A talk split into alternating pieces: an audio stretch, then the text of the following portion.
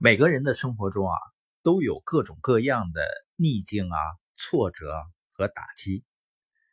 但为什么有些人一遇到困难就沮丧，甚至一蹶不振？按我们家乡话说呢，瘪茄子了。而有些人呢，他能够经历千难万苦，也从不畏缩和动摇。答案就是啊，后者具有复原力。复原力什么意思呢？就是一个人能够在不良的环境下，面对各种变化、各种压力，他能够从逆境和挫折中快速的恢复过来，进入到正常的生活状态。那这种能力就叫做复原力。你可以把它想象成弹簧，不管外界给出多少压力，这种能力总是有力量让你恢复到最开始的状态。成功者的大脑里啊，储备了很多的复原力，他们跌倒以后爬起来的次数总是比其他人要多一次。为什么有的人复原力就强呢？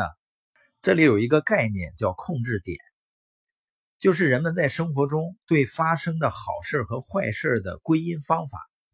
也就是说呢，在这个临界点上，你可以有两种选择。第一种呢。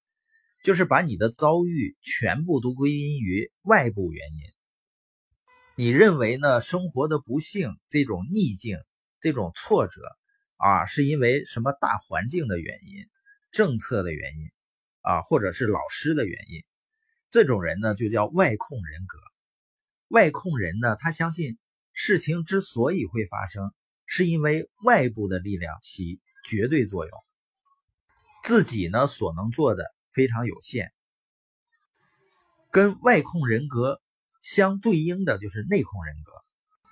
具备这种人格的人恰好相反，他们相信自己可以主宰自己的命运，他不会把结果归因到外部环境中。拥有内控人格的人，他就有更多的复原力，让自己从失败中解脱出来。